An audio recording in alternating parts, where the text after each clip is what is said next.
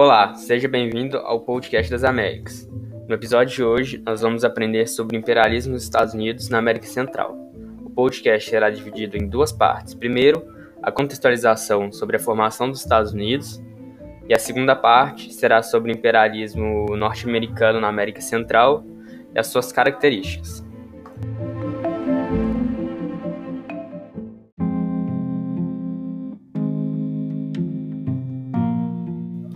Primeiramente, antes de realmente entrarmos no assunto do imperialismo dos Estados Unidos, devemos citar características importantes da sua história, de seu processo de formação e de seu processo de colonização, para assim conseguirmos realmente entender o porquê de seu imperialismo ser tão influente na formação de novos países no continente e de ser tão influente também no processo de formação cultural, social e econômico do continente como um todo.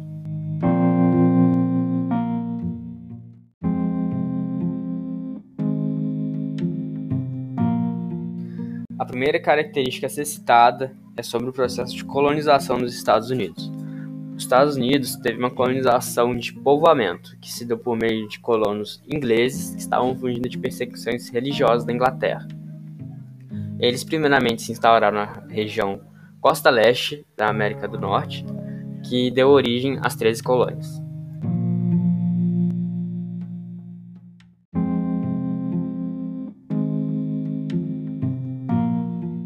Além disso, é, esse tipo de colonização também, como eles tinham o objetivo de residir, de criar suas famílias, seus negócios, tudo nessas novas terras, sem se preocupar em voltar para a metrópole, diferentemente do que aconteceu em outras terras da continente americano, em que o objetivo dos colonos era em se enriquecer e voltar para suas metrópoles, permitiu que esses povos tivessem um sentimento de nacionalismo e, e pertencimento a essas terras que é o tal da, do patriotismo, do nacionalismo. E assim eles começavam a se importar mais com a organização social e econômica que estava nas 13 colônias do que a que estava ocorrendo na Inglaterra.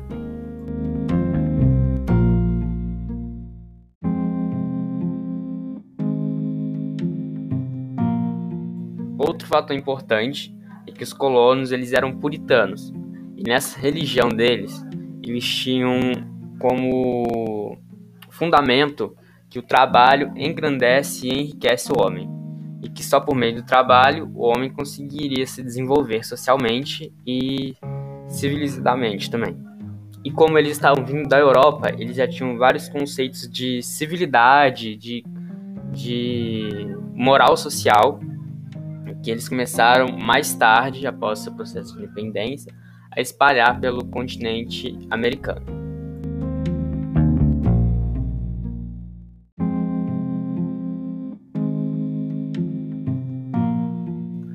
Ao longo das décadas, a Inglaterra ela não estava muito, ela não se preocupava em cobrar impostos e de realmente interferir nas três colônias. Porém, ela começou a se envolver com muitas guerras e como elas geravam perdas econômicas como qualquer guerra, ela teve passou a cobrar impostos das três colônias também. E passaram a interferir militarmente lá, pois como ela estava em guerra com a França e também tinham vários conflitos com a Espanha, é, ela teve, ela enviou, passou a enviar tropas para as três colônias, pois é, tanto a França quanto a Espanha, elas também tinham terras, grandes porções de terras lá na, no continente americano, como em regiões do atual Canadá e México, Cuba e várias outras grandes partes que eram pertencentes à coroa espanhola.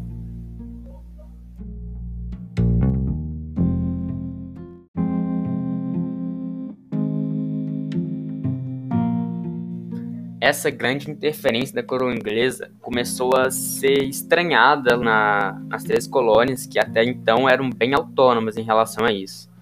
E como esses novos impostos estavam prejudicando os negócios, porque eles eram tinham uma economia baseada em agricultura, então esses impostos sobre os produtos exportados começaram a prejudicar a economia dos residentes. É, eles queriam, e como eles fomentaram pelo nacionalismo e pela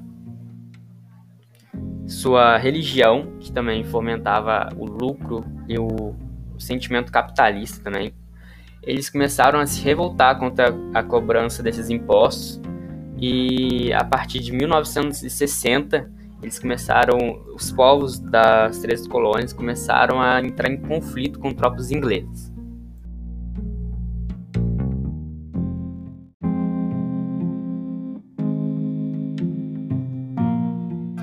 Esses conflitos geraram uma guerra que durou cinco anos entre as tropas colonas e as tropas inglesas. E como a Espanha e a França estavam em guerra com a Inglaterra, eles tinham o objetivo de enfraquecê-la e foram grandes fornecedores econômicos e militares das 13 colônias.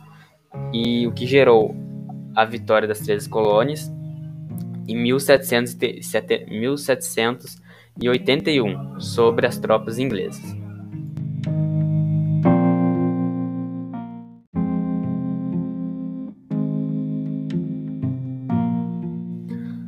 Apesar de vários estados das três colônias terem declarado sua independência em 1776, a sua a real independência dos Estados Unidos só foi reconhecida pela coroa britânica em 1770, 1783, com a assinatura do Acordo de Paris, que além da independência dos Estados Unidos, a Inglaterra deu alguma parte das suas terras a oeste das três colônias para o novo país. Um símbolo importante da independência dos Estados Unidos é a Estátua da Liberdade, que foi um presente da França enviado para os Estados Unidos a fim de relembrar o acordo, a aliança que eles haviam feito durante o processo de independência.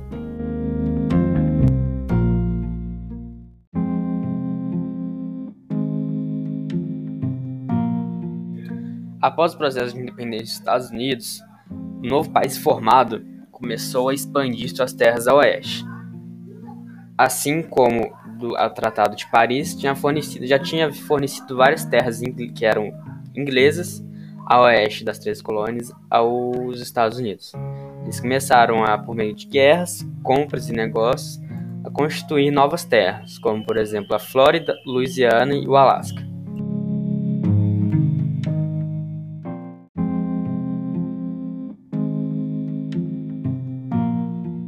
Apesar dos acordos terem acabado com a Guerra de Independência dos Estados Unidos, em 1812, após uma eleição de um presidente nos Estados Unidos que preocupou a Inglaterra devido a uma a restabilização de paz entre os Estados Unidos e a França, os Estados Unidos declarou guerra contra a coroa inglesa e começou a invadir terras coloniais da Inglaterra que ainda estavam na América do Norte, como a região do Canadá, o que continuou uma nova guerra anglo-americana, também conhecido como Guerra de 1812 nos Estados Unidos.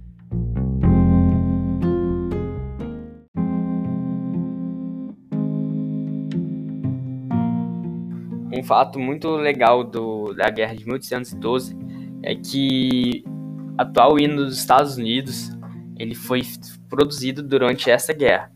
E eu vou colocar um trecho agora para vocês escutarem um pouco dela. Ela conta alguns conflitos, batalhas que tiveram com uma bombardeio de navios americanos pelas tropas inglesas, entre outros.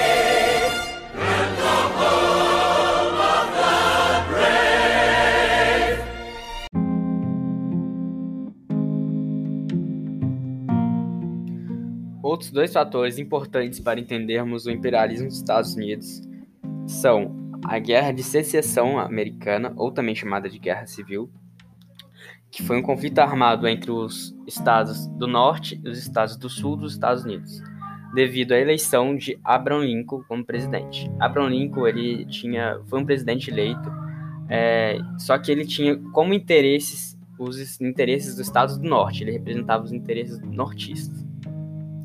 E o sul, eles não queriam isso porque uma ideia bem forte nortista era a abolição da escravidão. Porque eles queriam, como eles eram uma área industrializada e comercial, eles estavam querendo novos mercados, novas pessoas para comprar. Já os estados do sul, eles eram tinham economias agrárias, baseadas na monocultura de algodão e na negociação de escravos, que era muito lucrativo na época.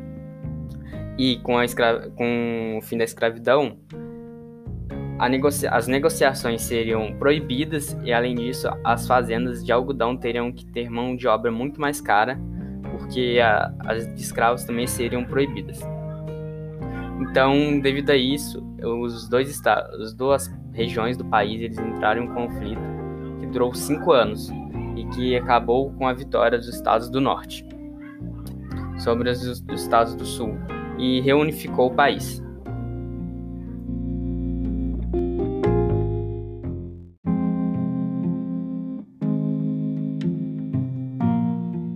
Um fato legal é ressaltar que tem vários filmes que retratam a Guerra Civil Americana, como o filme Um Estranho que Nós Amamos e o outro também que é muito legal é Um Estado de Liberdade. Eles se passam no contexto da Guerra Civil Americana também pode ser usado como meio de estudo, de aprendizado desse, dessa história.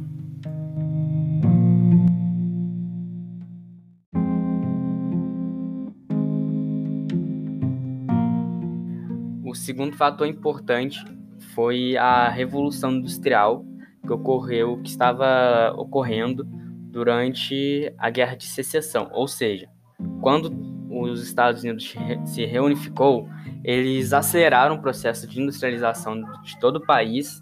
Devido a isso, eles tiveram que buscar novos mercados consumidores, nova mão de obra e matéria-prima, e dando origem ao imperialismo. E além disso, essa dominação dos povos nativos, ela foi justificada pela religião, em que eles diziam que foram enviados por Deus para levar civilidade a todos os outros povos da, do continente americano. E esses fatores citados nessa primeira parte, eles são fundamentais para entendermos o porquê do imperialismo e a sua porquê ele foi tão influente e tão importante para a América né, e dependendo de pontos de vista, ele foi também ruim para a formação dos novos países que estavam que estão por vir.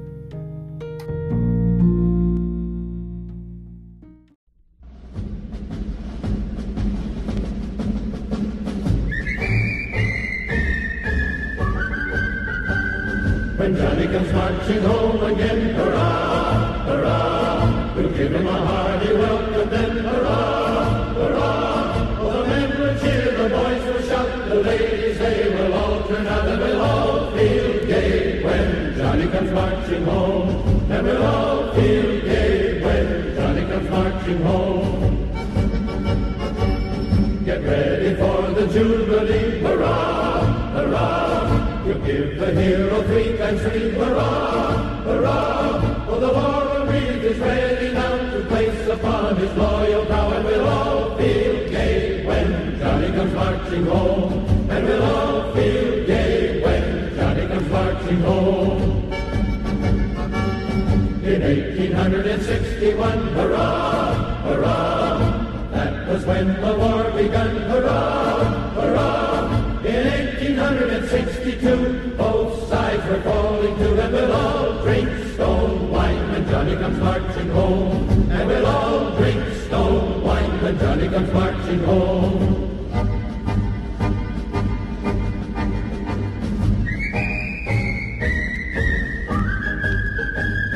In 1863, hurrah, hurrah, oh, old They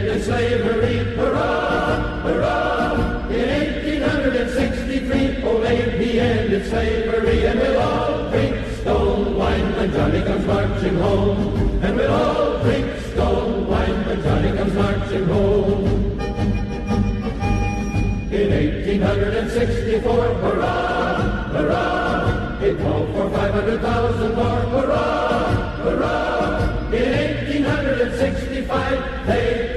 Better is striking, we'll all drink stone wine when Johnny comes marching home. And we'll all drink stone wine when Johnny comes marching home.